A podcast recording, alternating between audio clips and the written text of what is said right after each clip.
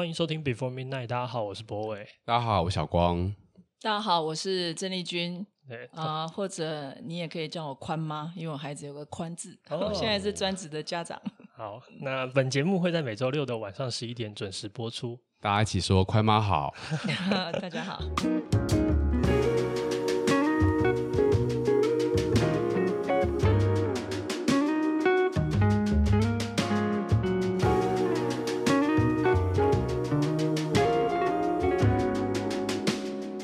欢迎大家收听今天的节目。然后今天请到了一个特别来宾，是我，虽然我们说不能崇拜别人，但是我其实真的喜欢他。崇拜已久，对，嗯、已久崇崇拜已久的人，那个所以欢迎这是我们的文化部前部长郑丽君。嗯、对，然后呃，其实我你那个时候回我，我是蛮蛮蛮讶异的，就是我不知道，因为我就是丢一个私讯给你嘛，嗯、然后你们的工作人员就来私讯我们。然后我那时候真的是蛮兴奋，我还有跟小光说，对对，也没想到真的邀请到了，对对，因为我两位都有人像朋友哦，对，因为博伟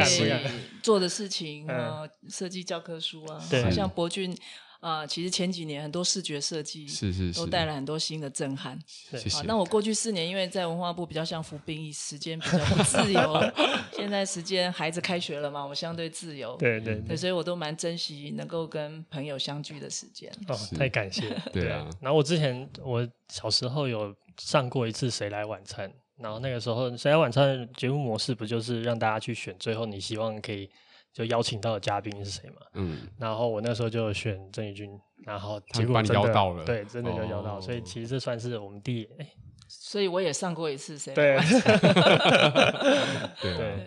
然后今你要说什么？哦，没有说，你继续说，继续说。OK，好，那今天这节目其实对我来说是一个很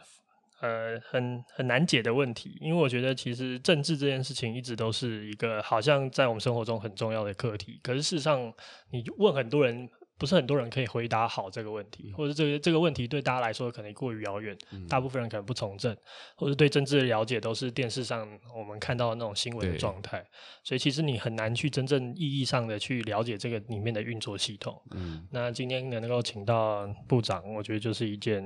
呃，就是我就想要好好问这件事情啊。对啊，就像我是我们在文化圈其实经营的非常非常久，在艺文产业，那我以前对政治非常非常冷感，因为我觉得。老说实在话，有时候会觉得艺文圈在整个环境里面是相对蛮弱势的一个族群，嗯、然后我们付出要非常多的劳力，然后但是不一定能获取到足够的尊重。所以以前在在我们在年轻的时候，在看政治跟文化，都会觉得。它离我们好遥远，那决策者跟我们执行者的那个落差是很大的。嗯、那这几年其实因为呃那个部长的一些文化政策，其实让我蛮蛮蛮蛮讶异，就是哦原来其实是有机会让我们这些文化人去更了解到底什么叫文化政策。那我其实我们等下也想要听听，就是部长就是在服役的这几年，有没有什么一些心理历程是可以跟我们分享的？好，我们两个可能想要期待的东西不太一样。不过我们先一开始先想要问部长，就是一开始对政治的想象嘛，就是我之前有查一些资料，就是你第一次接触到政治的时候，其实是高中的时候。对对，那个时候你对政治一开始的。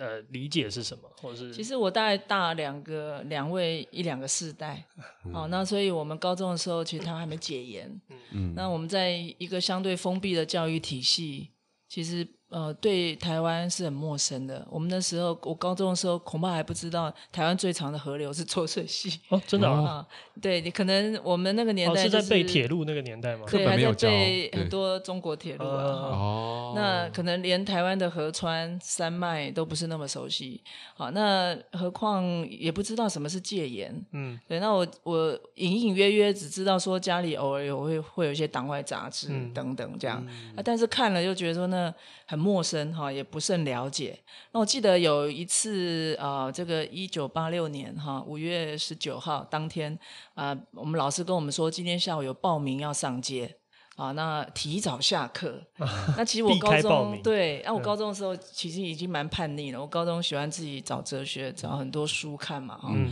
那我就很好奇，说到底什么是报名？所以刚好给了我们下课时间，那我就去去了现场。那到了现场是大家在龙山寺集集会。然后当天的诉求就是解严，嗯，我才真的很震撼的知道说啊，我们还生活在戒严之中，嗯，我后来发现说这个有点像是《楚门的世界》有一部电影，啊，对，就是你生活在一个虚构的一个一个一个一个世界里面，那其实有一个真实的世界，包含啊、呃、台湾的政治社会啊，然后甚至历史地理都需要你自己去发现，嗯、自己重新去认识。那所以我觉得，对我们那个年代而言，啊、呃，是一个自我启蒙的过程。嗯，所以我们对政治的理解，一开始是我们需要打破一个威权体系，然后我们要争取一个啊、呃、民主民主体制，要做一个自由人，因为在那年那个年代，言论自由还被钳制。对，然后还有啊、呃、这个。威权体系下的啊，戒严体系里面的啊，这个惩治叛乱条例啦，思想犯的这种条文还存在，刑法一百条还没有废除，还没有言论自由。嗯，那何况也没有选举权，你不能选自己的啊立法委员啊，嗯、那国会代表不能全面改选了，只有少数的增额选举，所以它需要全面的民主化。所以那个时候的政治是。呃，你是被威权体制所捆绑，那民主的体制需要去争取的，言论自由需要去争取的，嗯，所以也影响我后来在大学四年啊，呃，我们参与了很多的学运跟这个相关的民主运动。那那个时候的民主的想象是怎么来的？就是如果你说像楚门世界嘛，等于是原本你根本就没有接触到这些事情，然后突然有一天你发现还有这个世界，嗯，那那个时候对一开始你对民主的理解是来自什么？党外杂志？那时候的来自党外杂志很多的啊、呃、思想啊，嗯、或者是你知道有许多的民主前辈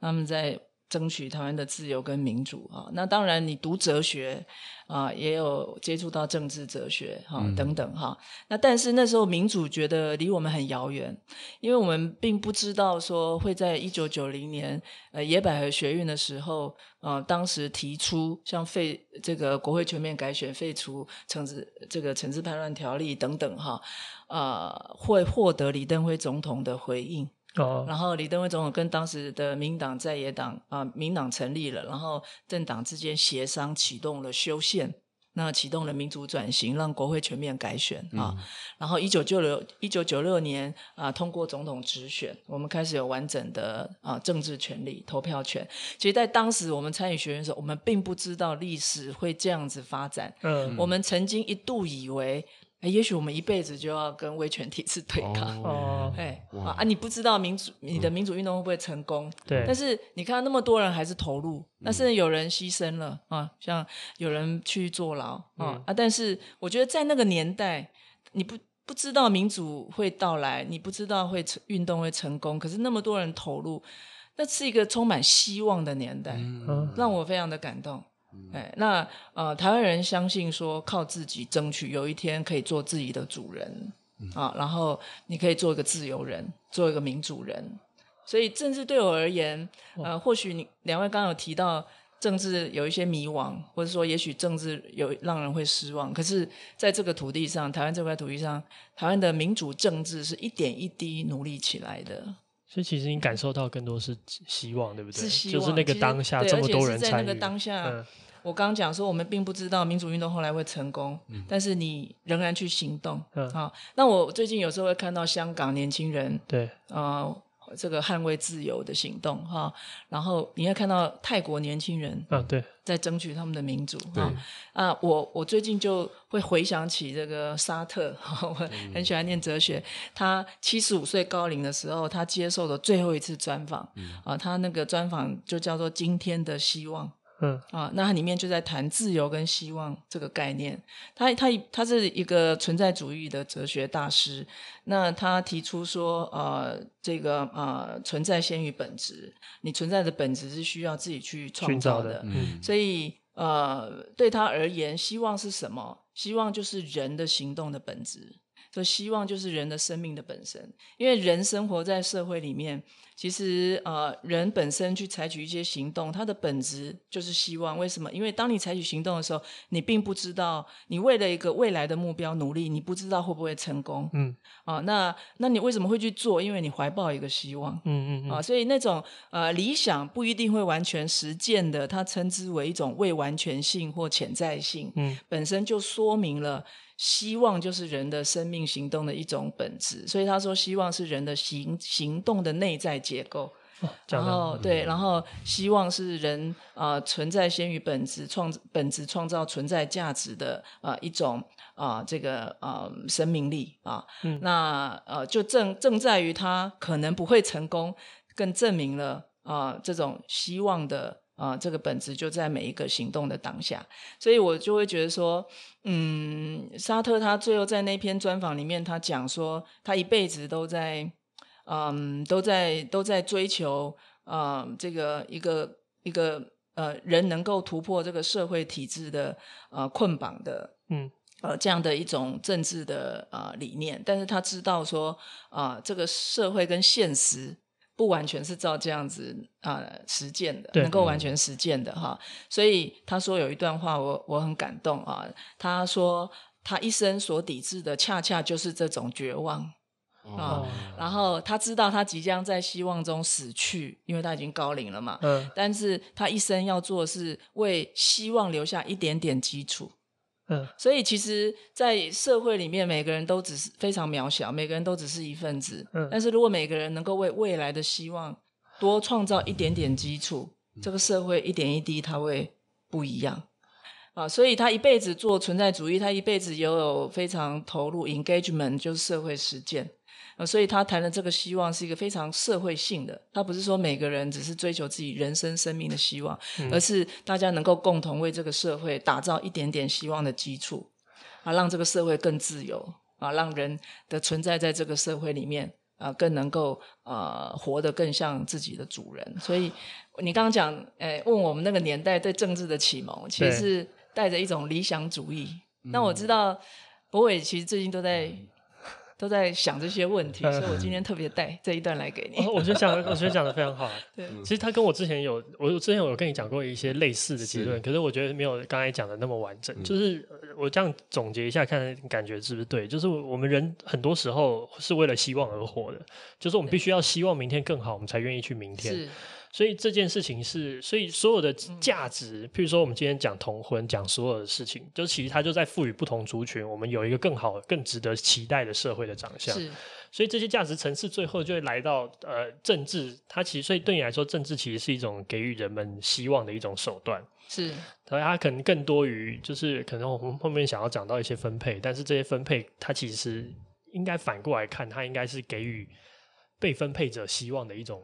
方法是这样吗？也就是说，他讲这个希望是人的行动的内在结构，所以希望就在行动本身啊。行动的成败与否是一件事，可是每个行动它基本上就是有一个目标啊，嗯、然后呃怀抱着一个内内内在就存在的一个呃希望的本质。那人人在这个嗯行动的过程当中，他就会不断的去创造人存在的价值。对，那所以，我过去参与社运的意义是在于说，我我曾经参与学运嘛，那参与社运哈，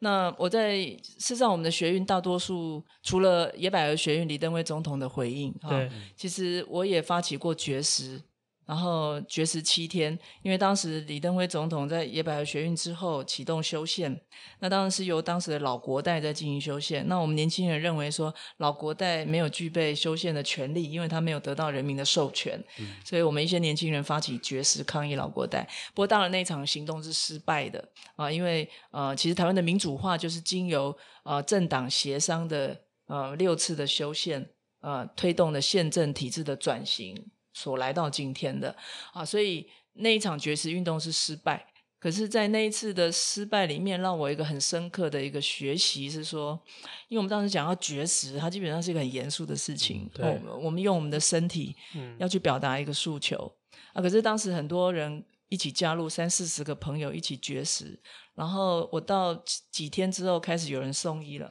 对，然后开始越来越多的学生的家长会聚在广场，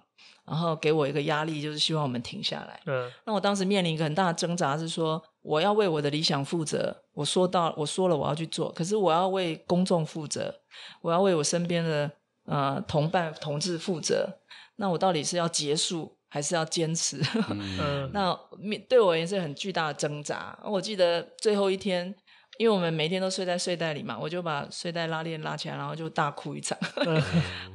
然后隔天我们就宣布说行动结束、嗯、啊啊，我们要啊转而投入更长远的啊努力。对啊，那我觉得那一页对我很重要，学的是我学习面对失败。嗯，然后嗯，失败。你怎么去面对那个软弱啊？然后面对呃挫折，哈，然后面对自己对未来的 commitment。所以我觉得社会运动的本质，它并不在于每一场行动都必然成功，嗯，而在于那个行动本身，你对社会的成员去表达诉求，然后彼此的沟通说服，它就没有成败与否的问题，嗯，而是长呃多就时间长短的问题，嗯啊，那也许一个理念一开始是少数，可是你经由长期的倡议。然后沟通说服，也许有一天它会成为一个社会大多数人接受的一个价值。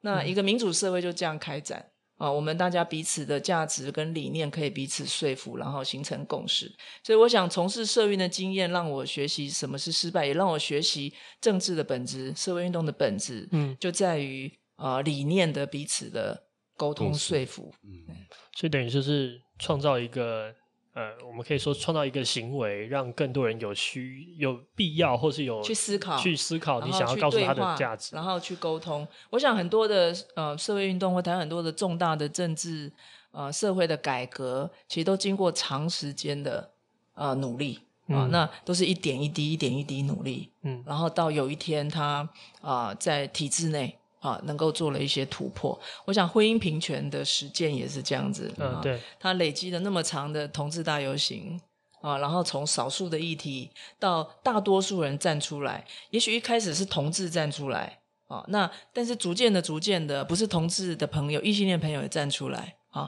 那我觉得这是一个很关键的一步，就是嗯，当这个民主社会有许多人愿意为他人的权利来努力、来争取的时候，嗯啊。他就已经有一个跨越了一大步，也就是说，一个民主社会不能只依靠我们争取弱势者自己争取弱势者的权益，嗯，而是大多数人能够争取弱势者的权益，大多数人能够为他人争取权益，这个民主社会才有可能。所以，婚姻平权也是因此他在社会上开展出来，然后有一定的民意的支持。嗯、那台湾透过了大法官释宪，然后啊、呃，透过呃这个虽然公投遭遇挫败。可是立法院也在大法官释宪跟公投的、嗯、呃这个挫败底下，在公投的命题底下找到了一个呃修法的途径，对，然后因此来完成婚姻平权的合法化，赋予在结婚平等的权利。所以我一直觉得婚姻平权是一个从体制外的运动到民主体制，透过民主体制落实的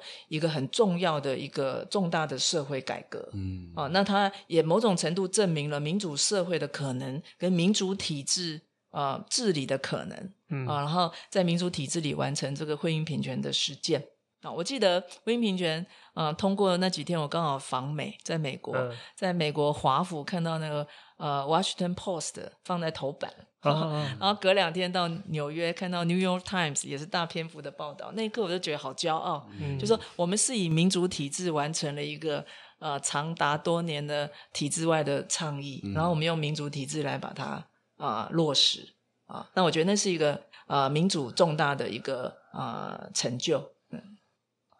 我我觉得你好，你好，你好厉害。就是完整的。我今天我今天来之前，我还想要跟你讨论说，就是政治是一种分配，然后分配资源这件事情。然后，譬如说，像我之前的理解就比较接近说，啊、呃，因为资源有限，所以不可能什么事情都做。然后接下来就会讨论到政治人物的价值观排序。可我觉得刚才那个说法，就让我觉得好像它是另外一种看见，就是它其实在它分配的不是资源，它分配的是希望，就是我需要让不同的价值观都让他觉得他存在，在民主社会里面，他可以去努力。对，那对我觉得我觉得这件事情突然就让我觉得有点，你有没有希望感？对，有点有点有点猛。听 部长讲，就是我很认同，就是那个希望的本质。然后，比如我们在做呃娱乐文化，嗯、其实他一直都在创造，就是希望这件事情，让大家会愿意相信活下来会更好。但娱乐有个本有一个状态是，它可以就是我们每个人创造不同的希望，大家各取所需，于是它可以造成一个就是呃不会有互相干扰的状况。嗯、但政治不一样，政治它是在选择一个。啊、呃，我们在政治中选择，他会一部分有希望，一定势必会有一部分人他不会那么有希望。是，那在这种状况底下，他要怎么样回扣到你说，呃，我们当然是慢慢的让越来越多人都愿意相信这件事情的时候，就会有更大的希望。那那少部分人因此而没有希望的人，该又该怎么去面对呢？其实民主社会它必然是价值利益分歧的。嗯啊，那。呃，或者是你们谈到说政治涉及资源分配的时候，它势必也会有竞合的问题。对，哈、哦，那这个没有错，就是说在既有的体系里面，呃，人民把权力交给呃代议士、民意代表，然后或者是呃取政府取得人民的授权组成政府，那他在进行资源分配或进行执政治理的时候，他势必会有一些选择。对，那事实上选择的背后都有。呃，价值的呃选择，也背后也涉及一些政策的思维乃至思想。对，那我觉得我们的社会比较不讨论这些背后的思维，对，跟价值选择跟思想啊。那这是呃，我觉得我们还要在学习成长的地方啊。那但所以在这个既有体系里面啊，譬如说我遭遇的经历，是我过去四年，嗯，在整个国家治理、政府治理的过程当中，可能文化。资源的分配在过去是弱势，是少的啊。那我们过去四年，我们在政府里面，我们希望能够啊、呃、去壮大这个文化力，所以我们首先就要面对，就是说啊、呃，我们我必须告诉我自己的政府是啊。呃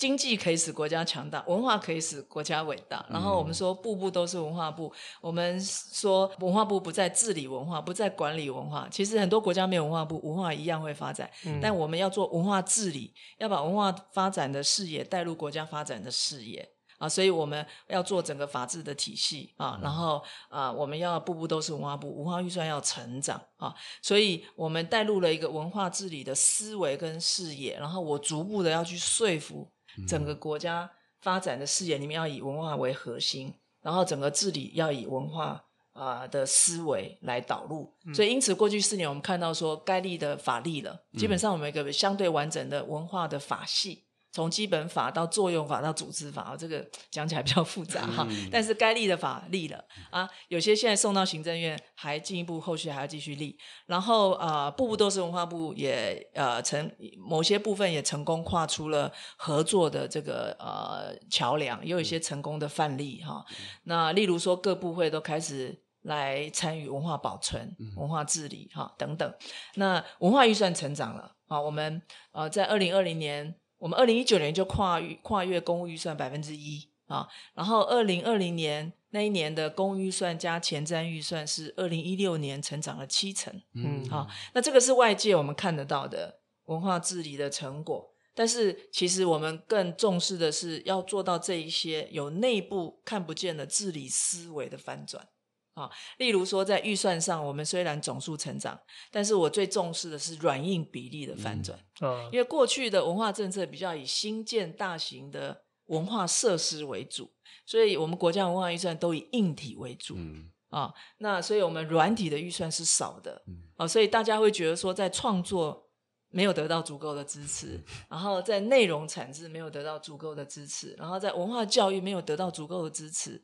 啊，然后文化保存呢，你可以看到修有形的古迹，可是无形的文化资产，像布袋戏啊、歌仔戏啊，乃至我们原住民的很多的口述传统啦，啊，或者是我们传统的工艺啊等等，就没有得到保存。嗯，啊，当我们预算翻转以后。啊，其实我们软体预算成长，硬体预算从三成多降到不到两成，然后软体预算成长，我们才能够投入文学、艺术、无形文化资产的保存，然后创作啊，然后嗯这些内容的产制等等啊，然后文化力它才真正能够呃有以软带硬啊，然后由内容说故事啊，然后创意来引导，然后整个生态系的能量，它才能够发展。所以我们在内部要做这样的一个呃翻转啊，然后它才有一个新的治理的体系跟思维。那我要说明过去四年的呃一个经验，就是说，其实我们如果思考在既有的体系里面，你去分配资源，它是零和的，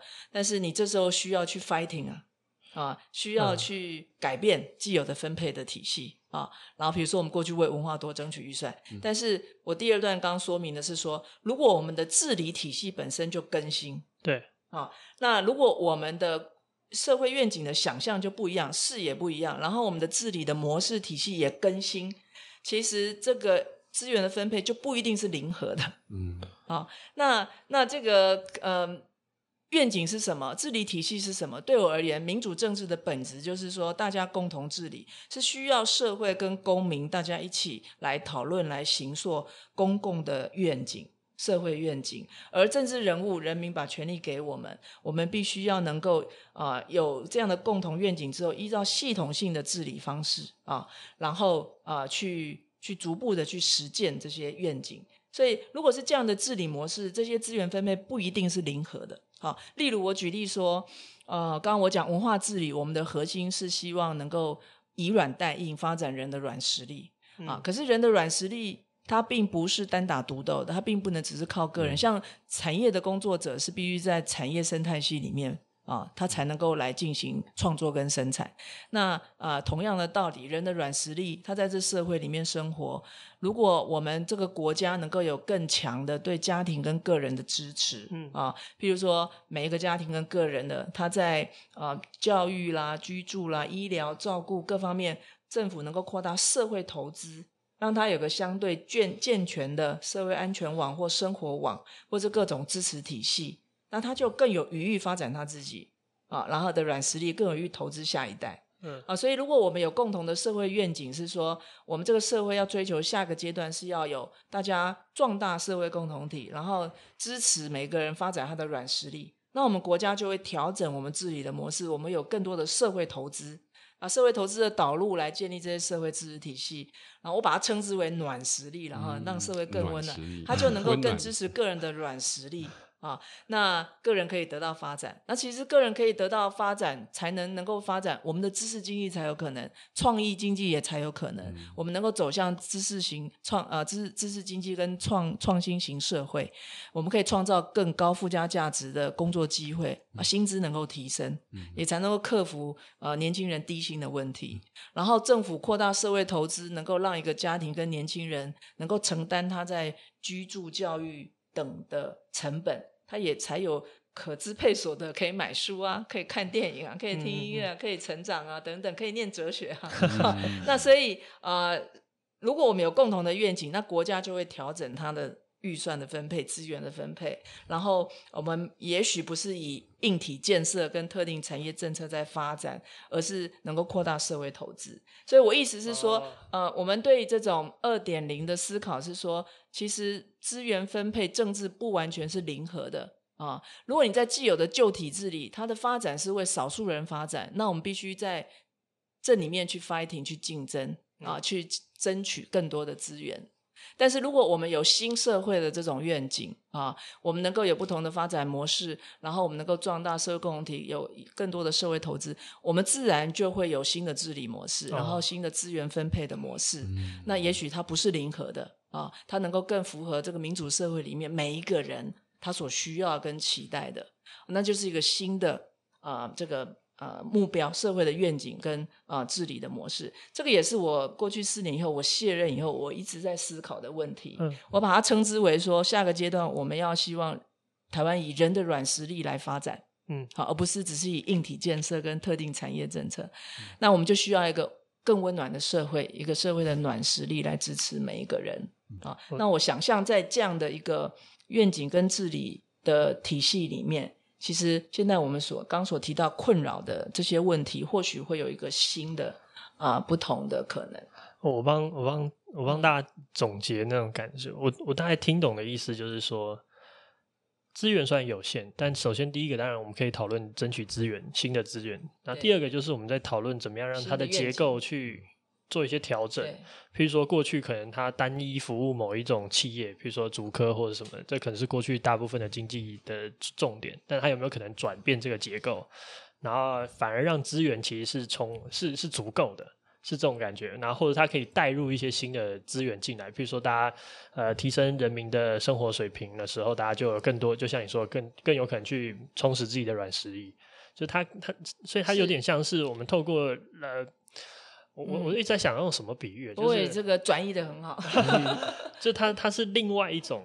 结构再换上去，也许譬如说我们水就这么多，或者说我们的资源就这么多，所以我们换另外一种机械结构再装上去，那就这样水就够了。嗯。那我们以前的机械结构可能不够精准，或者是不够不够好，让我们浪费很多水，或是大部分的水流到了可能一般人没有感受的地方。例如说，我们常会觉得说，在以创新而言，比如我们觉得北欧社会的这个创新的经验啊，是值得很多国家来参考。啊，那但是对我对北欧社会了解是说，北欧的这个创新型社会或者创新体系是悲伤立基于一个它壮大的社会共同体啊，它有它的社会性，也就是说它的生活品质、它的社会支持体系啊，它对人的呃这个就业的保障，然后它对这个啊它的福利制度、它的教育体系啊，然后它的居住。啊、呃、的这个呃，大家负担的呃成本啊，它在在一个合宜的社会生活体系里面，嗯啊，因此人可以充分的去发挥他的软实力啊，所以北欧的我们看到科技创新或经济的创新，我觉得我们台湾更应该看到的是它的社会体系啊的进步。啊，那我觉得台湾也逐渐我们发展到需要升级转型，嗯，所以我们除了有经济发展的愿景、国家发展的愿景，我觉得更重要是社会愿景。我们想要一个什么样的社会？要有新的治理的啊方法。我真的可以剪成两集哦，你时间 OK 吗？对，OK 哈，好，那我们第一段先这样子，我们先总结一下，就是我觉得刚刚听部长这边讲到，它很像是我们社会在转型过程中，从硬体到软体，它很像那个。马斯洛从我们马斯洛的那个原型嘛，嗯、大家都满足生理需求、社会需求，最后当大家我们都在创造的是呃心理认同需求的时候，我们就可以有时间好好的互相去讨论到底什么是好的东西，它就不会单纯的是一种竞争关系嘛。然后呃，所以我觉得我们第一段听到了不就是部长讲一些愿景式的内容，我觉得我们先播今天第一首歌，就是就是 Ziff 的 This Is Why，就是部长为什么会开始想要从政之路。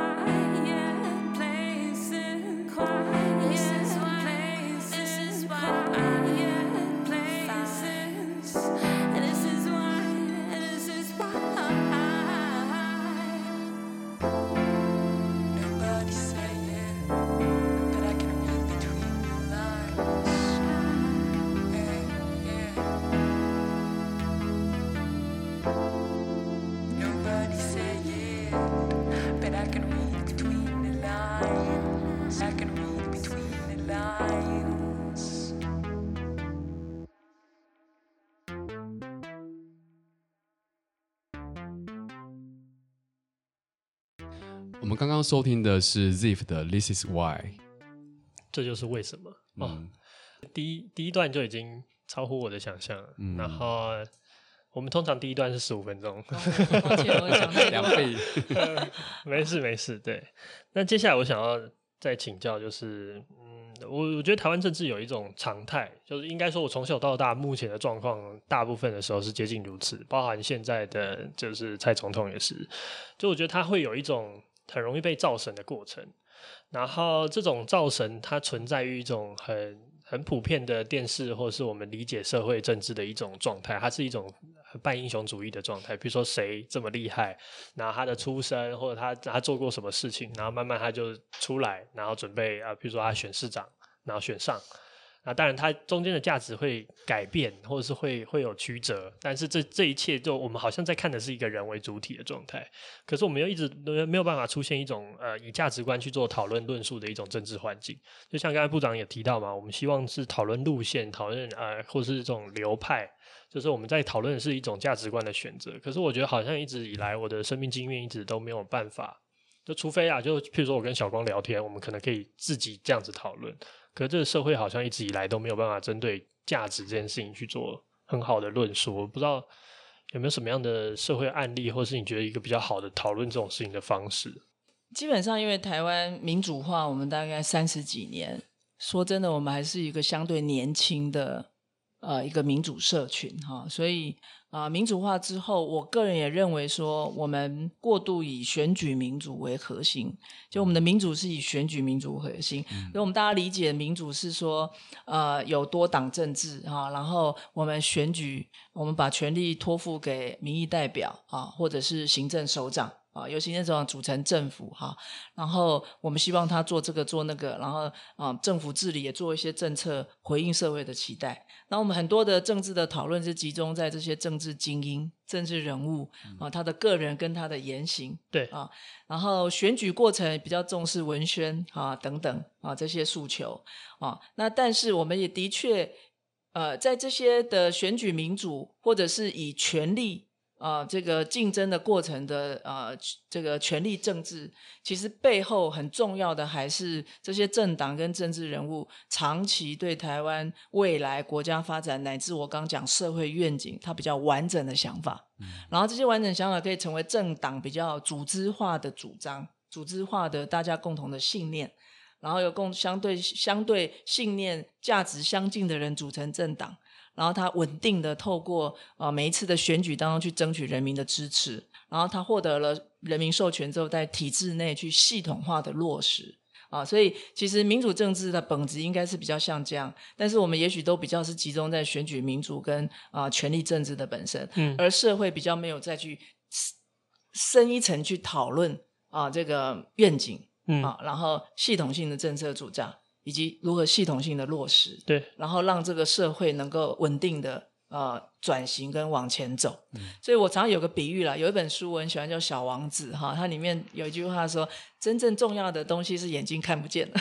所以我们常常讨论眼睛看得见的，或者说呃，政治人物也常做那个人民眼睛立刻看得见的，啊，但是也许我们更需要讨论的是眼睛看不见的哈，要讨论那眼睛看不见的事物，或思想那看不见的事物啊，然后啊，政治人物更该做的是看不见的治理啊，要寻求系统性的去去落实啊，可能是法系啊，可能是。啊，整个行政体系重新的安排啊，就像一个城市的治理啊，你不能只有放烟火，你要做下水道。嗯、然后你你做城市的规划的时候，你要一种城市的视野、都市的纹理啊，乃至它的历史的纵深啊，你有历史出发，然后由都市的纹理出发，你想象你未来的城市是什么所以这些想象都必须立基于你这完整的视野。啊，那这里面有价值观，有价值的选择，里面有你的人人文历史的基础，然后有对未来社会的理想啊，去构成了这样的一个整体的愿景。那我觉得我们社会比较少讨论这些，对，所以我觉得应该要双重努力，一个是说公民社会本身啊，其实公民我们可以大家多讨论，对啊，回到这个啊民主的本质就在于公共的社会愿景，那么以及如何去公共治理。啊，多讨论这些议题，然后政治人物本身，我自己也觉得要负责，就是我们必须要啊端出更长远的社会的理想跟愿景、嗯、啊，然后我们比较系统化的主张。那以及我们如果人民把权力交给你，你要怎么样去啊系统性的去实践，而不是只是少数个别单一有感亮点的政策。事实上，我过去四年在文化部，我是蛮怕听到有感亮点的，哦、因为我们在文化部是有一整套文化政策白皮书。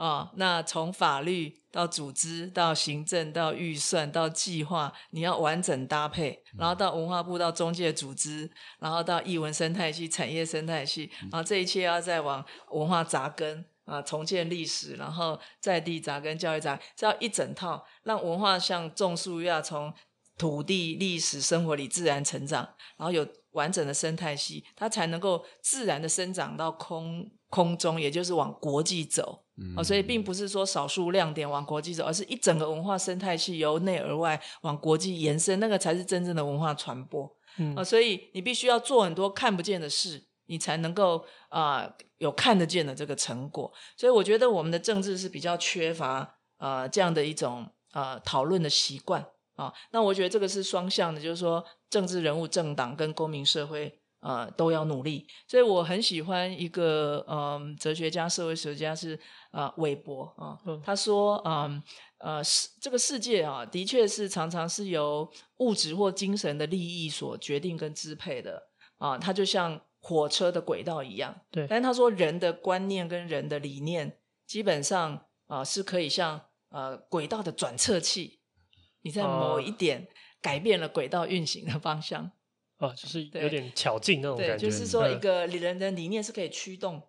轨道进行的方向。嗯、那有时候我们常常觉得政治人物就是上车下车上车下车，但是大家都没有去讨论那个车子是不是应该更新，哦、或是那个轨道是不是应该要调整方向、改变方向。但是他相信人的理念所构筑的世界、构成的世界啊、嗯呃，观念或理想理念是可以影响这个世界运行的方向。嗯，啊、呃，所以。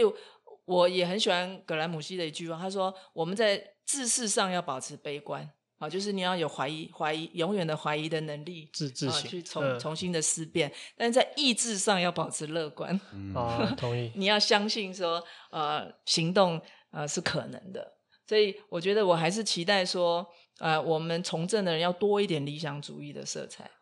但这个理想主义不不是你个人的，而是你你去思考这个社会。”我们可以怎么发展，可以怎么走，而在这里面，对每个成员，他能够过更好的生活。那什么是更好的生活？人怎么样更有尊严，然后更有创造力，嗯，啊，然后能够更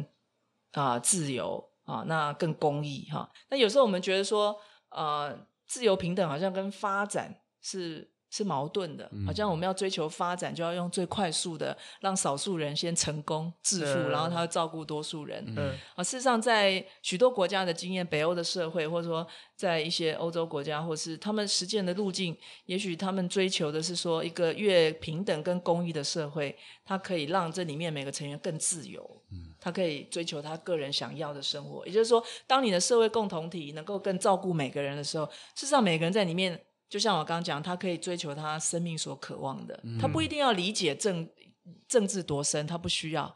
啊，那他也不一定要成为政治人物，可这个社会支持着他啊，让他能够去生活的更如他自己所愿，让他更生命更自由。啊，那。呃，其实是不一定是矛盾，它可以是一个共同的愿景，就是我们有更好的发展模式，然后我们壮大这个社会共同体，我们支持每个人成为更自由的人。嗯、我讲一下，我最近卸任后读一本书，我很感动。嗯，就是一个政治哲学家叫 E.O. Wright 哈，他在二十一世纪他重新界定，他是以前做阶级研究的一个学者，在二十世纪，他在二十一世纪重新去界定自由民主跟民主社会。嗯。他说：“什么是自由？他说，自由是呃，不是个体的状态，自由是在社会里面每个人可以自我决定的条件。哦，你可以自己决定你想成为什么样的人的条件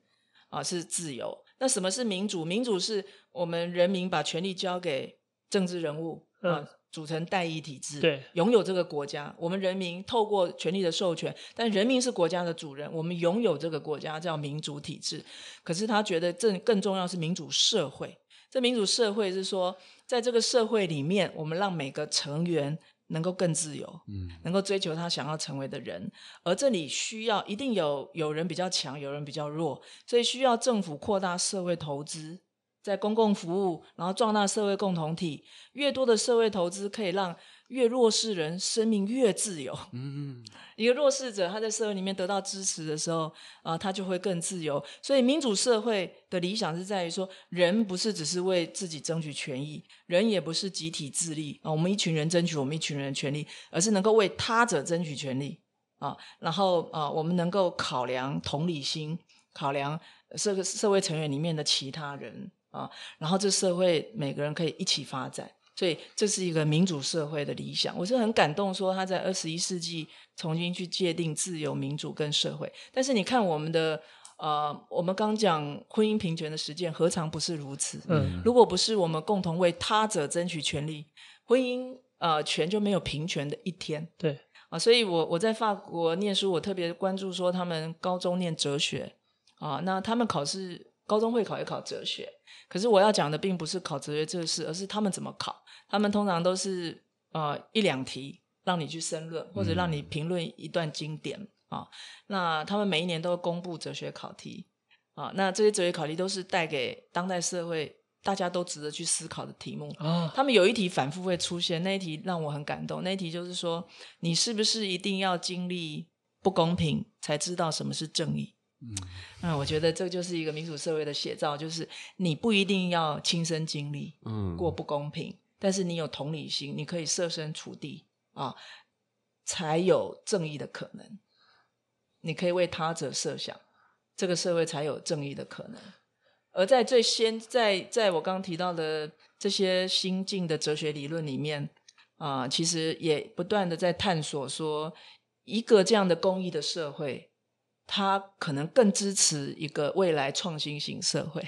啊，一个人的软实力发展的社会。它或许能够解决我们现在很多发展遇到的瓶颈跟困境，对，啊，所以呃是呃可以有新的愿景去追求的。所以我觉得台湾的已经走到一个我们需要呃我们文化力蓬勃发展，我们社会力也蓬勃发展。我觉得我们需要更新的政治力，嗯，啊，然后新的理想，然后新的社会愿景，然后新的治理模式，然后其实每一个时世代都做出它的贡献。从民主化的时候，民主前辈到台湾三度政党轮替，那民进党两次执政，嗯、那我觉得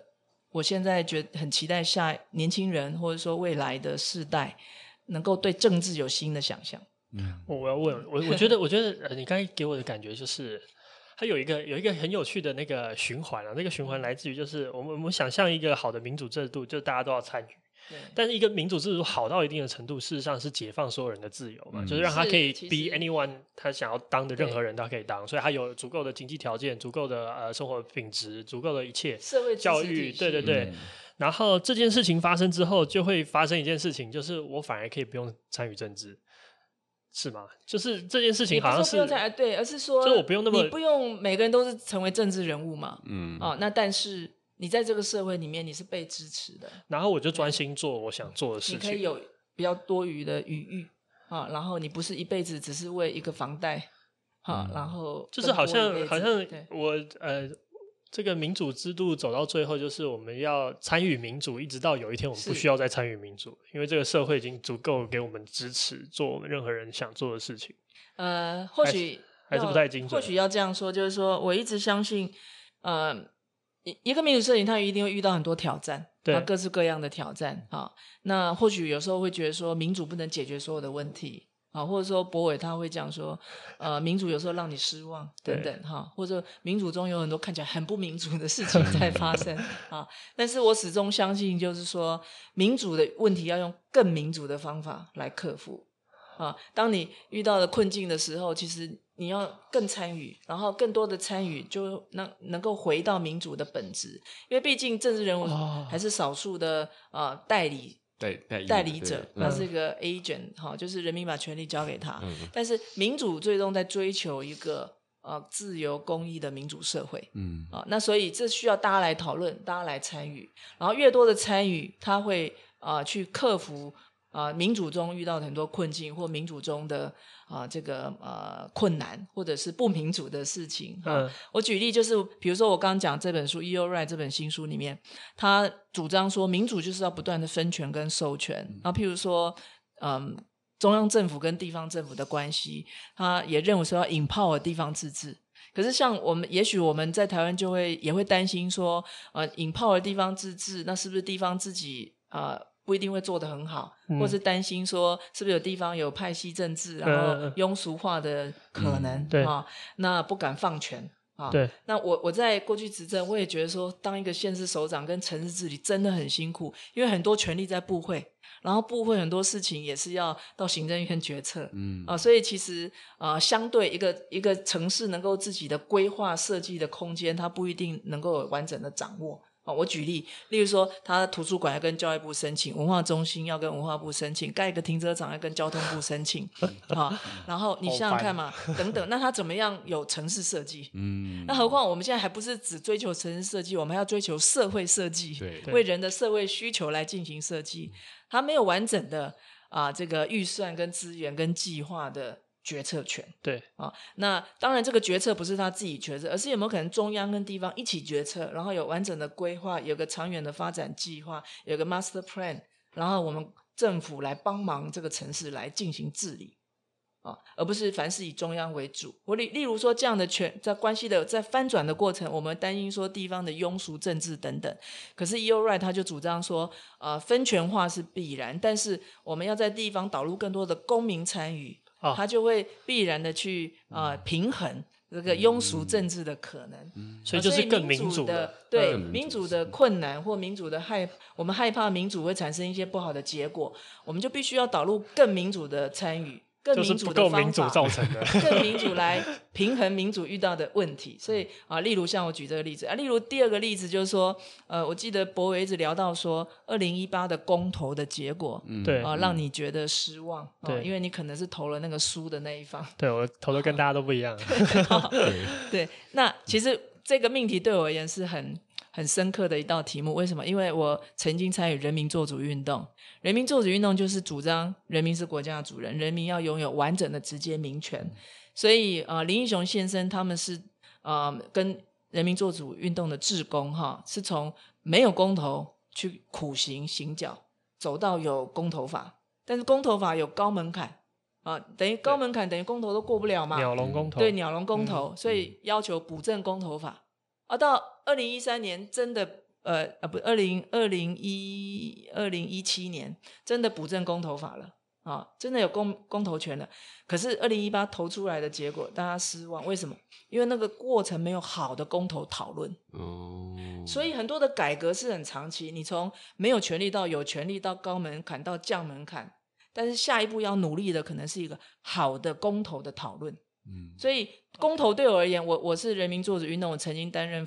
发言人，我也行脚台湾一周哈一圈哈。我的体认是说，我们有直接民权，那什么是自做主呢？是你真正有好的公投讨论。所以公投的价值不再只是投票那一天，是投票前的那个讨论。嗯、你如果没有好的讨论，这个社会怎么做出一个可以负责的？决策，对，何况也许很多人在投的时候，其实不是那么知道自己投的那个立场是什么意思，懂。对，那他可能就变成政治动员的一个过程。选举动员的一个过程，所以接下一公投运动，下一步要努力的是公投民主的深化，是要有更好的公投的讨论。嗯、所以我们会不会因为说公投挫败了，我们说啊有公投不好？不会，不会，不会，而是我们知道说下一步是要再深化公投民主，要提升公投民主的讨论。所以民主遇到的问题，要用更民主的方法来克服。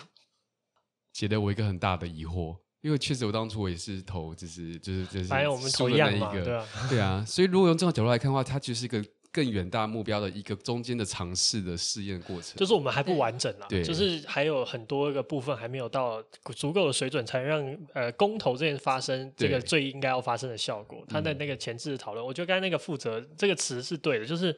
因为可能对很多人来说，他不知道他投这个东西，他代表他选择什么，所以他就无法相信这个决策，所以他就也不可能为他这个决定负责，所以他当然选择最保守的选择。嗯、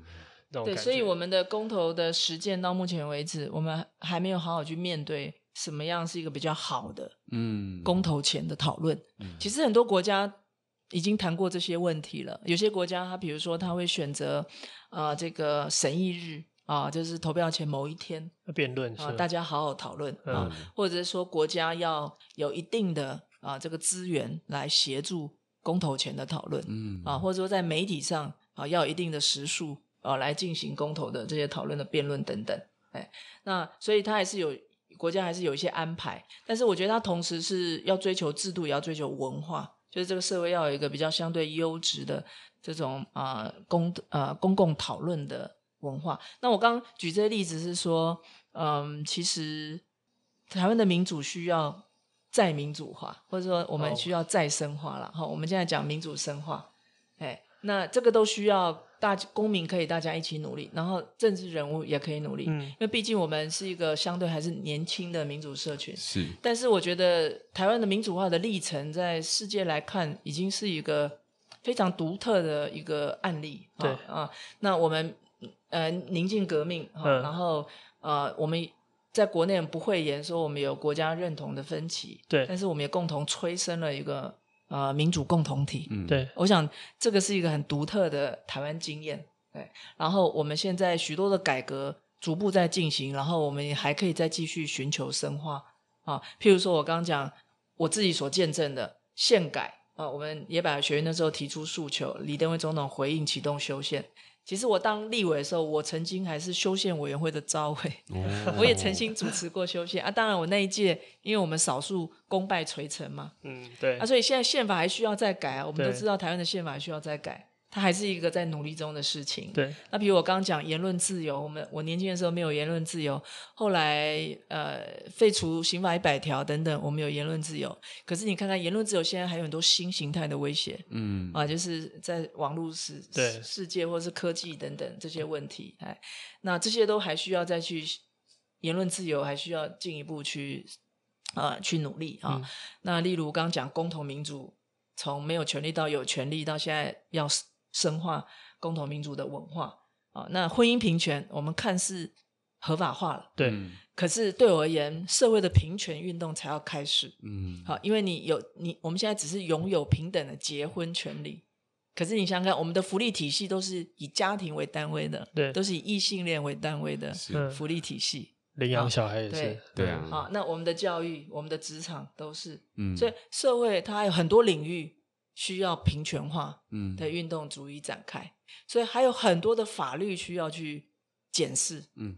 啊，然后这些法律底下还有很多行政命令，嗯嗯、恐怕连表格有些都要改嘛，嗯、对，所以它还有很长的漫长的路。我当时也是婚姻平权第一个提案人啊，在立法院，好，我们因为少数没有完成，那我当时提婚姻平权的想法就是说，呃，国家的法律。呃，社社会民主社会一定还是会有歧视存在，因为价值观不同，会有彼此的歧视。嗯，但是国家法律不能成为歧视的来源，哦、所以我们要把这个不平等的这个婚姻制度要修法，是因为我们要修正啊、呃、法律上制度性的歧视。嗯，可是法律即使修正，不代表社会歧视马上会消失。嗯，社会歧视还是会存在，所以你必须要。不断不断的去 fighting 去努力，所以平平权运动才真正要开始，所以还有很长的路要走。嗯，对，所以其实许多的改革它都是很长期的事情，然后你要一点一滴的这个努力。但是我我们怕的不是说辛苦或不努力，而是大家不讨论啊，然后不思辨，嗯啊，然后啊。呃政治人物他也必须要负责任的去提出愿景，但是如果我们的呃民主啊比较不往这个方向深化啊，那可能我们比较容易原地踏步，就是我们比较容易啊这个没有办法继续推进改革或深化改革啊，然后呃社会的进步或许会比较慢。好，我接下来想要问一个我在我很容易听到的词汇啊，就是。应该说，最近这个台湾的政治发展一定都必不可谈，就是国族认同这件事情。嗯、然后，国族认同这件事情，我只是想要讨论的事情是一个概念。譬如说，呃，我们常常会听到一句话，他说，呃呃，坏的政府会拿国族认同这种事情来当成一个呃，这个叫做挡箭盘，反正他就等于是很容易让民众激情，然后就好像呃认就是认同了一个好像大家都是一家人那种感觉的情绪，然后让他可以躲过，或者是我们在那个想象的共同体这本书里面，他也去剖析这这种人类社会里面的族群，它其实是来自于我想象我跟你是有联系的，或者说我们想象讲直白一点，就是我想象我们都是台湾人，嗯，但事实上我现在的生活经历跟一个屏东的小孩子的生活经历可能天差地远。或者是甚至可能我跟呃，可能跟中国北京某一个小孩子的生活经历会比较接近，对，也许会有这种状况。但是事实上，我们很多时候在做族群认同的时候，它好像作为一种政治很常用的一种号召的语汇，然后这个语汇好像都可以煽情大家的的很激昂，或者是我也会被煽动。譬如说，呃呃，这个在奥运会的时候得奖牌的时候，我我也很感动啊，就是哇，台台湾台湾学生很厉害。但是我后来又仔细思考，就是这件事情到底跟我的联系到底是什么？就是我确实就只是因为我觉得他也是台湾人，然后我也是台湾人，而且我产生一种号召，嗯，然后这种号召我觉得很魔幻，但是我在理性的脑袋里面，我又觉得这件事情好像是，嗯，不那么合理的，嗯，就是他好像跟我有一种断裂的那种状态，所以我现在比较倾向我的个人的国足认同，不是在于就是我我可能会去讲说，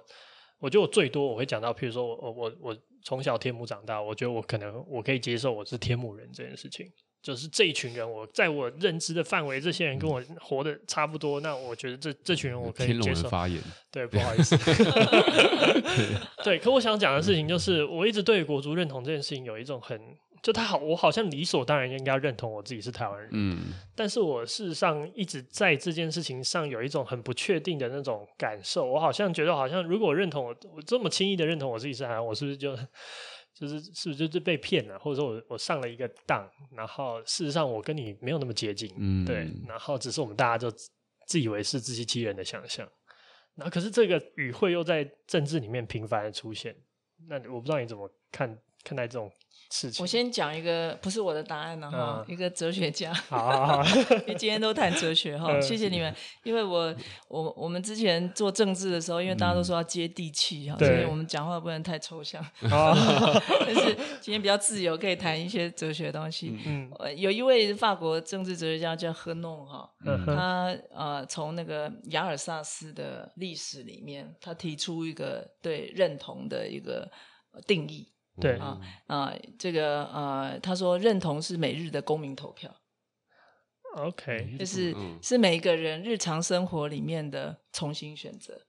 后面这句话是我的解释啦，前面是啊、呃，这个每日的公民投票啊，因为他当然这个例子我就不用再深入解释，就是说他因为呃亚尔萨斯具有不同的语言文化，德法哈的这个边境，然后它具有不同语言文化，但是呃他在啊、呃，国家认同形成的过程当中，其实是基于公民的一种选择。嗯，啊，虽然语言不同啊，那虽然文化背景不同啊啊，但是呃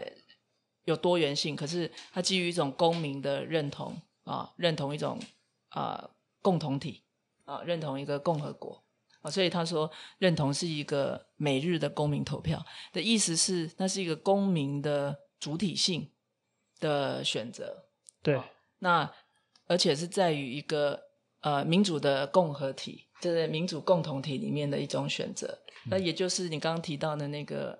啊、呃、Anderson 所谈到的呃想象的共想象的共同体，所以它里面强调的是一种公公民的主体性，然后民主共同体里面的一种基于民主的认同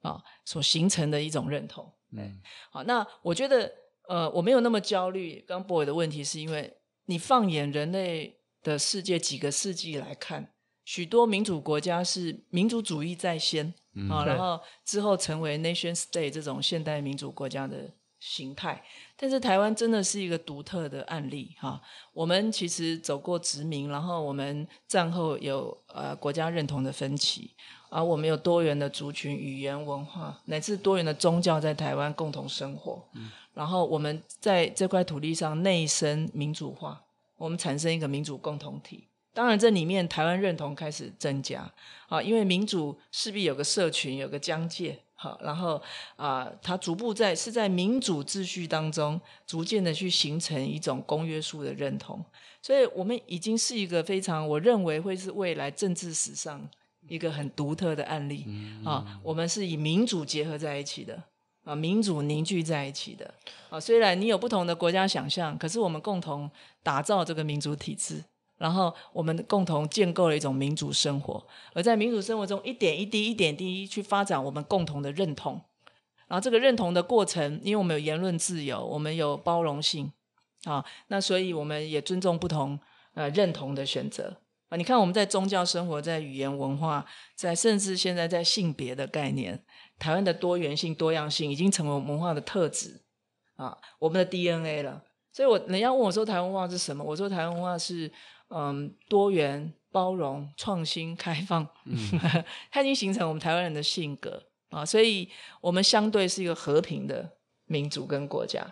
那所以，我觉得我们是一个生活在民主共同体，然后我们已经逐渐形成我们的国家认同。可是，我们也包容不同的想法的人。嗯，所以我没有像博伟那么焦虑，说啊，这种国国国族的认同啊，是不是压抑了啊你的个人的其他的想象？但我觉得接下来我们的问题是说，台湾要追求成为一个什么样的国家？我们要过什么样的社会生活？那个是我们要进一步去去思考的。所以对我个人而言，哈、嗯，就是呃，我是这样看呐、啊。我觉得在为什么人人要过一个民主生活，是因为在民主体制里面，人相对自由，你可以追求成为你自己，人可以拥有主体性啊。这个其实，在民主社会的原型的理论里面都很清楚。像啊、呃，这个 John Rawls 的啊，不不是，对不起，John 卢梭，卢梭的社会契约论，嗯啊，他就是主要在谈这个啊、呃，主权在民啊，然后啊。呃人的这个啊，要在一个文明的啊民主秩序里面啊，去实践人的自由啊，而不是在一个原始社会里面，所有人与所有人为敌的那种自然状态的自由。嗯，所以自由是必须在一个民主文明社会里面啊。消除不平等以后，才能够追求个人的自由。嗯，所以为什么几个世纪人类在追求一种民主的生活？我们在台湾这块土地也是，我们追求一个民主的生活，是因为每个人可以活得更有尊严啊、呃，更自由啊。那基于这样啊、呃，我们来形成这样的呃一个国家啊。那呃，所以啊、呃，对我而言是在民主生活里面，在现代民主国家里面，人能够生活的比较有尊严，能够比较有主体性。所以，我们为了是要成为一个人，为了成为一个好的人，为了成为一个你希望成为的人，所以在我心里是我的顺序是：我是一个人啊，我追求我是要成为一个什么样的人，然后我是一个女人啊，哦，我为我的性别所属啊，我会去关注女人在社会中平不平等啊，然后去争取性别的平等啊。那但是啊。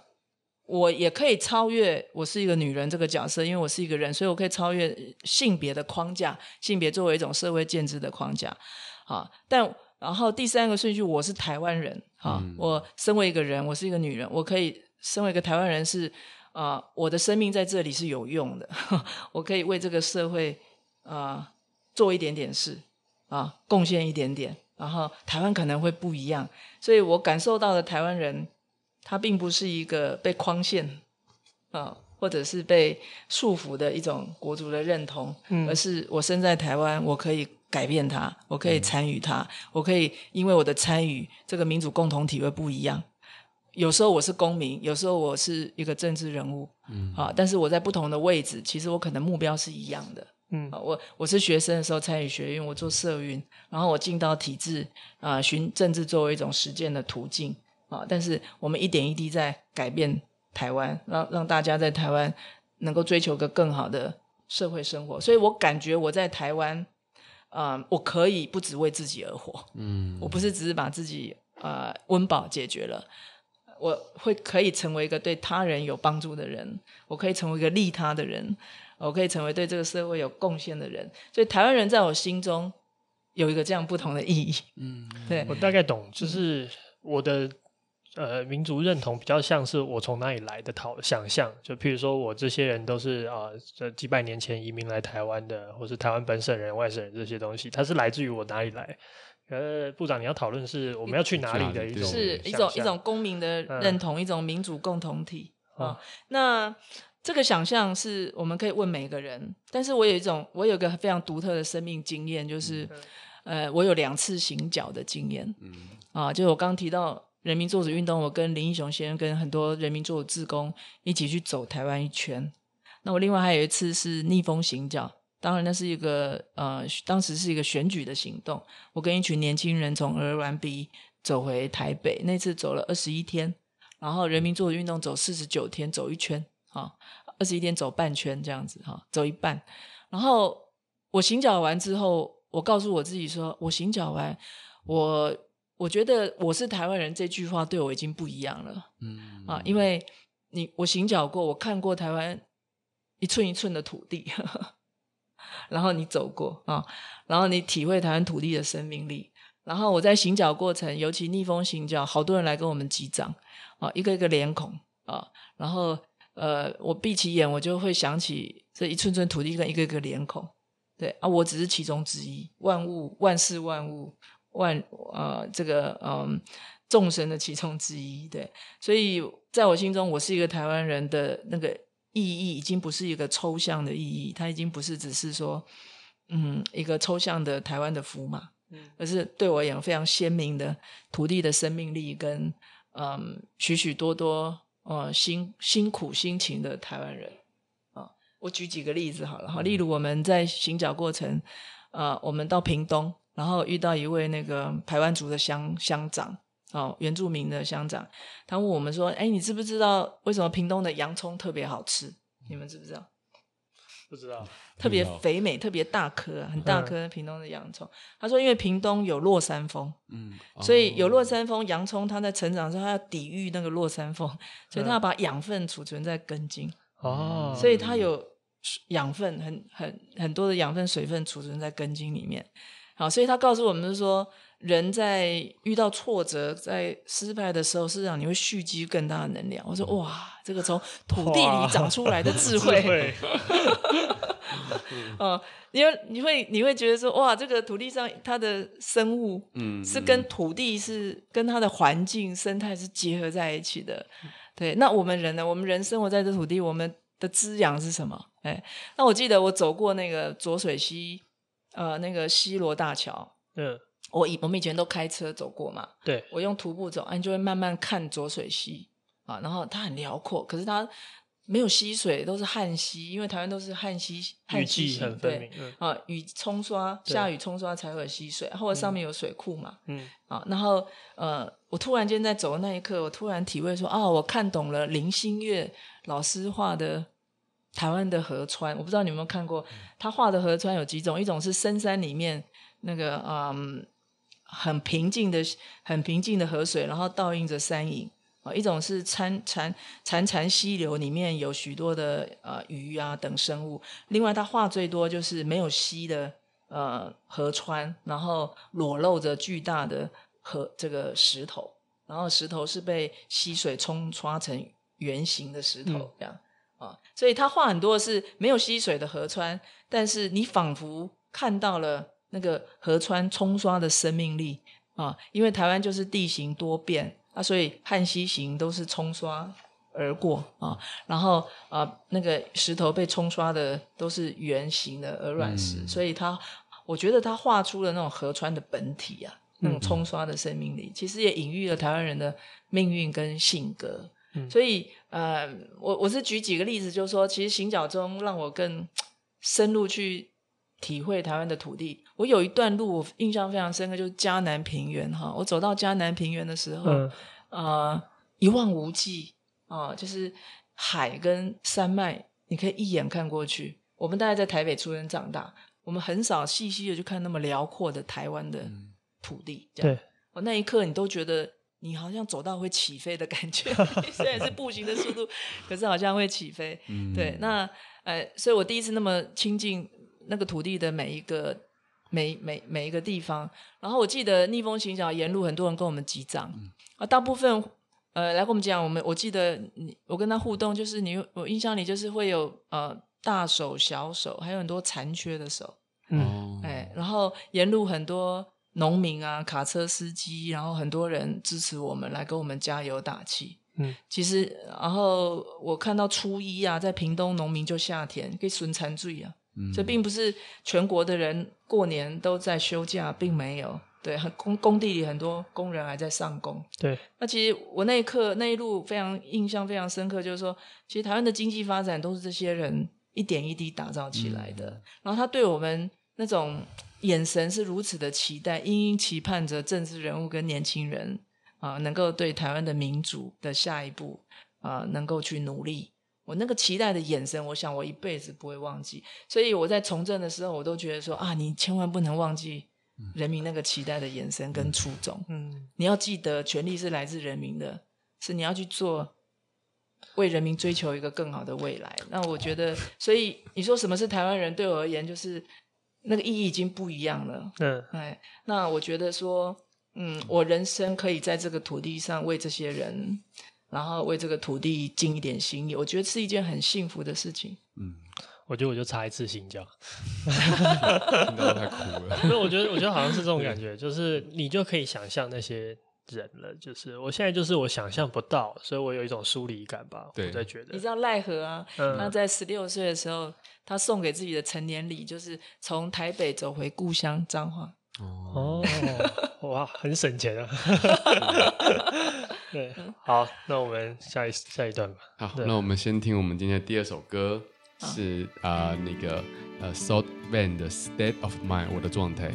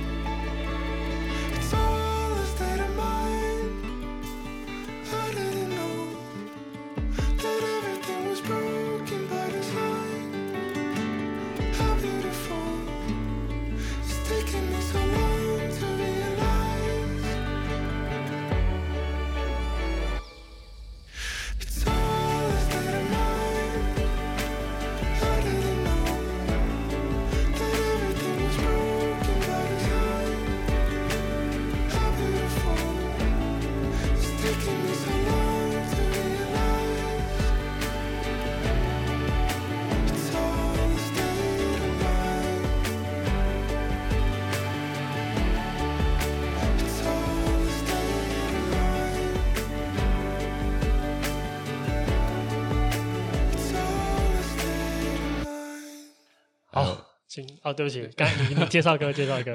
啊，没关系，我们歌刚介绍过，可是就是刚刚第二段部长才讲的太精彩，我刚刚听到很感动，就是关于 就是。因为我觉得，真的要进入到这个社会中的机会，一般人是没那么多的。大家为了生活打拼，对，而且我觉得他需要的是一个很强大的理想主义者，对对对，就是他要很相信，嗯。哦，这对啊，所以我我觉得我们啊、呃，像这样，我听狗听部长讲完之后，我会有一部分的，就是信念也被改变的，说哦，我相信了某件事情。那我们也一直以来就是，我们对于政治人物会有一些呃，抱持一些保持距离，嗯、原因是因为我们在看政治结构的的那个竞合过程之中，我们看到一些就是势必有的，就是呃呃势力发展的现象，比如我们都知道说。你要真的造就一件事情，你必须要有多少人共同有又共同想要的目标，嗯，他们会集结起来，而这些的势力又会变成他可能会继承、嗯、会延续，就会有正二代出现嘛。对、嗯。那呃，回国到这边的时候，我们就会想知道说，呃，对部长来说，你怎么去诠释一个专业的政治家，他是一个什么样的样貌，让我们去了更能够用这个为标准去看待政治人。对，有什么特质之类的。对。我我其实自己也会不断的反问，因为我自己从政的过程，就是自己要成为一个什么样的政治工作者。嗯、那我当立委的时候，怎么去成为一个立法者？然后当行政首长的时候，怎么去治理？我都会不断的反复问自己啊、哦。那我不敢说我自己是是什么样的政治家的特质哈、哦。我想用那个韦伯，他曾经有一篇很重要的啊、呃、这个讲稿，就是政治作为一种职业。对啊、哦，然后它里面。哎，提到说，他认为从政者要具备三个特质：一是热情，二是责任感，三是洞察力。嗯，啊，然后他有深入诠释，就是说，所谓热情，并不是只是一种煽动号召的能力，嗯，而是一种切实性的热情，就是你是对某一些事情跟理念的呃那一股热情，想要去推动的那股热情，而不是只是具有一种热情的外表。啊，所以他讲的是一种实事求是的热情，啊，是基于理念的坚持，然后啊，基于理念的这种热情。然后第二个责任感是说，因为人民把权力交给你，其实是有机会成本的，交给你就不可能交给另外一个人。好，所以你手上拥有权力，你有责任，嗯啊，去完成一些事情。那当然，这些事情可能是你选择，可能是你觉得可以回应呃民意的。啊，或者你希望带领这个社会的一个方向，嗯、可是你必须有这个 commitment 这样的一种呃责任感，所以它背后是有一种伦理的，嗯、啊，所以从政者用简单语言就是说，你永远要记得权力来自人民，权力不是你的，所以我每每到一个部会，我都跟我的同仁这样说啊，人民把权力给你了哈、啊，你不要轻易辱骂人民，啊、然后社会有不同意见，你就回应说明。然后你要让不同意见可以讨论，你要会倾听啊，但你要负责的说你要做什么啊，然后你说的、你做的跟说的要一致，哎，然后你你说的愿景要系统化啊，嗯、然后你最终要改变人民所处的环境跟他的生活，而不是只做短期他有感亮点。嗯、你如果只做短期有感亮点，每天都有感，但最终改变不了他的生活，他最终对政治还是失望。嗯啊，所以那是一份责任感。啊，对那是对自我负责，但是是对人民负责啊！你能够对自我负责，你才能够对人民负责。那第三个是一种洞察力，那种洞察力指的是一种你在任何情境跟现实里面，你能够去权衡局势，啊，然后你能够去看出说要怎么走、怎么做、怎么实践的那个实践的地图跟蓝图，它需要有一种洞察力。哎，那所以它这个其实整个观念。呃，蛮完整的勾勒出一个政治工作者啊，你不是只有信念，你还有实践能力啊，你要有一份责任的伦理。对，我觉得这些都是呃蛮基本的。对，那呃，我也觉得在过去文化治理的呃过程当中，我最大的收获是不是只是说证明说啊我们的某些政策得到认同，而是我们的文化治理基本上我们都是从对话开始。嗯啊，我们开全国文化会议、全国文资会议、博物馆会议、社造会议等等许多各式各样的会议跟论坛，然后我们整合了大家的希望跟期待，然后我们有建立完整的文化政策白皮书，然后建立完整的体文化的法系，然后系统性的去推动。所以我感觉我们有往前走一步，并不是我一个人往前走，呃，这个啊、呃，我常说不是一个人往前走一百步，而是一百个人可以往前走一步，就大家共同往前迈出那一步，你才能够真正带来巨大的改变。嗯，所以那个就是所谓的刚前面讲的治理是什么？它是一个众人的公共的治理。对，好，好，现在是一个我期待的环节，我要问一些很大问哉的问题。好，第一个我真的想要问部长，就是我觉得我呃，应该说所有人类，啊，这样有点有点太武断了。反正就是大部分的人应该都会某定某一个时刻会在思考自己为什么而活。嗯，然后我觉得这绝对是这这在哲学里面也是一个很大的问哉。然后我自己的结论比较接近，就是或者是说我自己的感受比较像是。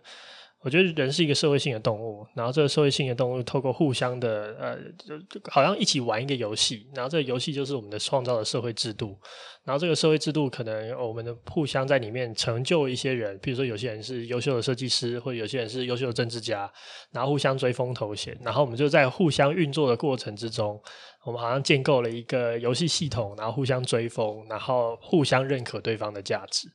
然后我觉得这好像是一种我现在。目前我理解的人类社会的一种状态的缩影，可是你这蛮蛮可以做一个当代艺术的策展，对 某种洞察。嗯，可是我觉得这这件事情对我来说，我一直找不到一个好的判准，就是到底这件事情、嗯、这个现象到底是好事还是坏事，或是它是一个很沮丧的事。这也是你看世界的一种方式。所以我也非常好。我想要好奇，就是、嗯、我不知道你怎么。感受就人为什么要为了什么而活，或者是？其实这个问题，嗯，应该是每个人自己要用一辈子来回答。对，那你问这个问题，我就会想到我，我频繁问自己这个问题的时候，是从高中开始。嗯，高为什么会喜欢念哲学？就是因为你在课堂里、教室里啊，没有可以互动讨论的 对象。对，我们那时候是死的知识。对，啊，所以一头栽到哲学的世界里面。然后我就一直追问，说自己为什么生在台湾，为什么而活啊？要人的生命的意义是什么？我记得那时候，因为常想这些问题，有时候觉得说。有一种呃，你你在想这位，啊，突然间，譬如说你回到家，又回到很日常生活，柴米油盐酱醋茶，对，好像很断裂。嗯，所以我那时候很叛逆啊，有时候会留在教室里过夜。嗯，哇！然后我说在台北街头走啊走啊，不回家这样啊，然后或者流连在重庆北路的书街，因为好像想要寻找一些答案呐，啊，或者说自己留在教室里，想要努力写出一些东西，当然也没写出什么旷世巨作了。对啊，但是就是。年轻的时候会去追索这些问题，那但是我觉得逐渐逐渐的，我在生活里面，然后透过参与啊，公共参与，然后在嗯、呃、社会哲学、政治哲学里面，嗯，我觉得我我自己好像有找到了我自己生命的一些呃，这个打开一些窗户啊，看到一些可能，这个可能就是其实人可以不只为自己而活，嗯，对。就是嗯，在哲学或者说在呃很多的思想里面找到一种看世界的方法啊，就是协助你自己怎么去理解这个世界，理解这个社会，然后理解人为什么共同生活在一起啊啊，怎么样追求一个啊对每个人比较好的一种共同生活的方式？就我们为什么共同生活，而如何共同生活？嗯，然后我觉得思考这些问题对我是很有意义感的，嗯啊，然后我也可以去用行动去去参与是实践，哎，所以其实我博博士论文没有写完，那时候两千年还没写完，我就回到台湾啊，嗯、因为在九二一大地震之后，因为人在异乡，特别思故乡，又看到九二一大地震，然后觉得好像想赶快回家，因为想要跟家人朋友祸福与共，嗯，因为当时那时候网络不是那么还那么发达，然后也不知道发生什么事，然后那时候很很很焦急，就是说啊，想要赶快回台湾，所以隔年我就回来，然后博士论文还没写完就回来，然后边写论文就开始参与起智库，创立台湾智库等，啊一头就栽进来。那我到目前博士论文都没写完。我记得前几年曾经有学弟妹啊，巴黎大学学弟妹说：“哎，你的老师还在问你。什么时候回去？写论文了？”哈，我说：“那你就跟他说我在写行动哲学，我在台湾实践当中，也许我用生命来实践，然后或许有一天我退休了。”回去做哲学，也不一定要写论文，但做哲学，因为我觉得人生思考，然后我也用行动参与，对，那我觉得这一切对我是很有意义的。那我相信每个人有他生命不同的机缘，嗯，呃，有他生命不同的，他有最有感觉的，也许像创作者是啊、呃，其实，在创作当中，哦、呃，他也许有一种生命的。感受到一种生命的律动或共鸣啊，或者一种生命力的实践啊，那他就会更投入创作。嗯，哎，那其实创作、艺术创作、各种创作也是在社会中对在进行的，然后跟人彼此的对话跟互动。嗯啊，所以我觉得每个人可以在他自己的世界里面，也可以在这社会他所共同生活这个社会里面，找到一种他认为。啊，比较有意义的，他生命存在的方式，或者去努力的追寻。或许我们只是一辈子都在追寻，但是没有没有不一定有最满意的答案，也不一定有最终的答案。对，我同意。对，但是他需要生命的过程去、嗯、去去体验，去努力。而且追寻本身就是目的。对对，其实生命生命过程追寻的过程本身，你讲的非常好。嗯，嗯，这可以作为今天的结论。行不行？啊，好，最最后一还有一题啊，就是，嗯、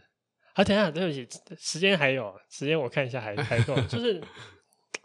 就哲学这件事情，就是，嗯，譬如说，如果如果你现在要给一个就年轻人，或者是像我们这样子的人，你会建议我们要怎么样开始去读这个东西？因为我自己就是超级土法炼钢，然后小光小光，我就跟他多聊天，嗯、就是我我觉得我们大部分我们就是。比较没有系统性吧，或者是，哦、对，可我也不明白这个系统性的。就我后来自己涉猎知识的方式，就比较比较就是纯好奇心的的的的结果，所以我我也没有很在意很完整的系统性，只要就是有就好，没有就也无所谓。可我我觉得刚才好像我我就觉得好像是有些书应该要再读读一下那种感觉。呃，我不一定能给出什么建议，但是我我觉得。我刚刚提到那个法国历年的哲学考题，哈，对，其实大家可以网络上去把它搜索，就每年是你固定做一下，然后你看它里面很有趣哦，它会分，当然他们也有分理组啦、文组啦，哈，那个社会组等等，然后它每一组它给它的考题会非常有挑战性，嗯，哎，好，那譬如说他也许在呃呃理组里面，他会突然间问他关于美学的。问题哦，有艺术有没有用？嗯，然后呃，就是它会颠覆你原来的这个呃知识学习的架构。对，你看它反复里面出现，它会反复出现关于艺术美学、关于工作、关于社会正义、关于知识啊、呃、关于记忆，嗯啊、呃、等等很基本的一些生命你会遇到的各个面向的问题，然后你回到呃这些呃。哲学命题来做思辨。啊、嗯。哦，那他本身在考试的过程，他没有标准答案，所以其实老师在看的是他思辨的那个过程。嗯。哦，所以法国哲学教育的背后有一个很重要的想法是说，嗯，对他们而言，哲学我常说有两个词，一个是名词叫 la philosophie 是名词，嗯、法文里还有一个哲学是动词，它叫 philosophie，就哲学作为一种动词，它本身就是一个思辨的过程。所以他的哲学教育跟他哲学考试的方法，其实是在鼓励一个思辨的生活方式，然后思辨的过程。哎，所以大胆思考啊，然后嗯，你要去读呃各式各样的哲学的著作，其实都可以。哎啊，但是你就大胆去读啊，然后有时候读不懂没有关系，嗯啊，然后多讨论啊，那慢慢慢慢你就会触类旁通。嗯啊啊！你会开始发现说啊，其实当年读的那一段啊是什么意思？像我现在已经呃，这个从参加学运到现在算三十年哈，嗯、然后从参与体制内的从智库到立委到部长，大概二十年。其实我现在反复回过回过头想，我当年读那个卢梭的《社会契约论》，嗯，其实我慢慢慢慢才读懂。哦，对，他在契约《社会契约论》里面，其实社会契约其实是一个主权在民的最重要的我们民主社会原型的哲学基础核心嘛。嗯嗯、哦，那这里面架构了我们这个现代民主的。啊、呃，政府体制的来源跟法律的来源，但它背后很重要的是，啊、呃，人为什么要进入一个民主社会、文明社会里面？其实是要追求自由跟平等的价值的实践。嗯，怎么样在民主社会里面让人更自由？那我觉得他是不断的必须重新回过头去，回到这个原初点去思考民主的价值。所以，也许欧洲社会到现在二十一世纪还在谈何谓民主，嗯、但我怕的是台湾都不谈。嗯、我们以为政治就是这样啊啊，民主政治就是这样。其实我们还是需要回到思辨，回到思考啊本身，回到很多基本的命题去谈。所以，我觉得如果有机会，我真的是很鼓励我们的年轻人。呃，我们的教育体制能够让啊、呃、思辨成为哲学成为一种动词。嗯，好，我们要问我们的奥特曼答案的问题啊，就是最给你问那个。哎，我没有，已经我我记得得到了很多很满意的答案。不不 不是，要问那个，就是 哦，对对对对对对，就是呃，我们想问部长一个，就是也是个大哉问，就是你觉得就是明天会更好吗？这个世界会好未来会更好吗？呃，它已经变成我一种生活习惯了，嗯、不是 yes or no 的问题。嗯，就是你去行动就有可能。嗯，对，变得更好。对，就会变得更好。嗯，那呃，政治没有让人嗯最满意的时候啊、嗯呃，然后呃，其实一切都是在努力中啊、呃，不断的去往更好迈进。就、嗯、我刚才开始提沙特的那个哲学，他谈就是说，嗯、其实希望就在你的行动本身，嗯、就在你的思考。思辨本身，嗯，啊、哦，那个就是，呃，希望的来源，对，所以，嗯，就在努力当中，一切都有可能更好。好，那今天差不多到这边吧。好，对，嗯，谢谢部长，好，谢谢两位。我们今天听我们的最后一首歌是来自呃 Sarah Kwan 的《Summer Is For Falling In Love》。那夏天我们谈恋爱，冬天我们聊哲学跟政治。哦，这么厉害！好，大家晚安。